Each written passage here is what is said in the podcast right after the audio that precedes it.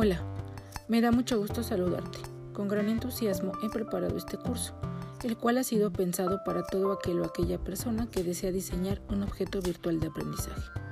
Reflexionemos un momento. ¿Por qué los OVAs son una opción para el aprendizaje en línea?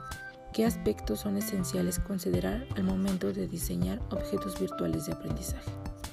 En primera instancia, debemos entender que los OVA son un tipo de recurso digital. Existen muchos más. En lo personal, son uno de mis recursos favoritos, pues su diseño involucra pensarlos con una visión y enfoque pedagógico didáctico.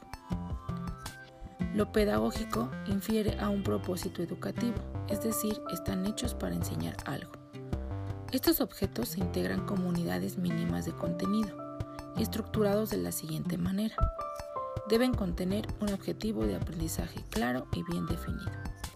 Presentan un contenido de estudio usando la multimedia.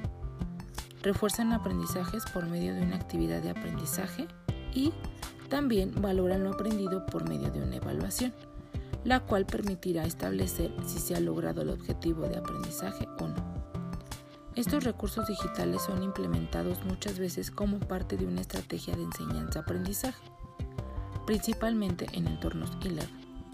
Estos recursos buscan fomentar el trabajo autónomo e independiente de los estudiantes.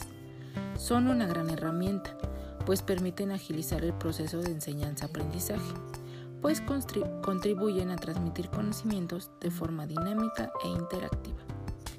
¿Están listos para diseñar uno?